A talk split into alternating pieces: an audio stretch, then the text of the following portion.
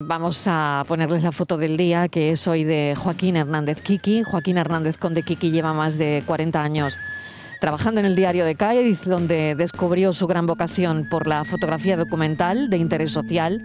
Además de su trabajo en la prensa local, imparte talleres de fotoperiodismo y ha realizado diversas muestras relacionadas con Cádiz y con todo lo que tiene que ver. Es académico de número de la Real Academia de Bellas Artes de Cádiz y premio Paco Navarro por su labor gráfica en el carnaval. Y esta es su imagen de hoy. Creo que es un buen momento para destacar en esta sección de la foto del día un potente retrato que ilustra hoy la portada del diario del carnaval. Las circunstancias han querido que el carnaval de Cádiz este año se lleve a cabo en este mes de junio, por lo que será histórico. Vamos con la foto que es de Lourdes de Vicente, que actualmente expone en el Mercado Central de Cádiz.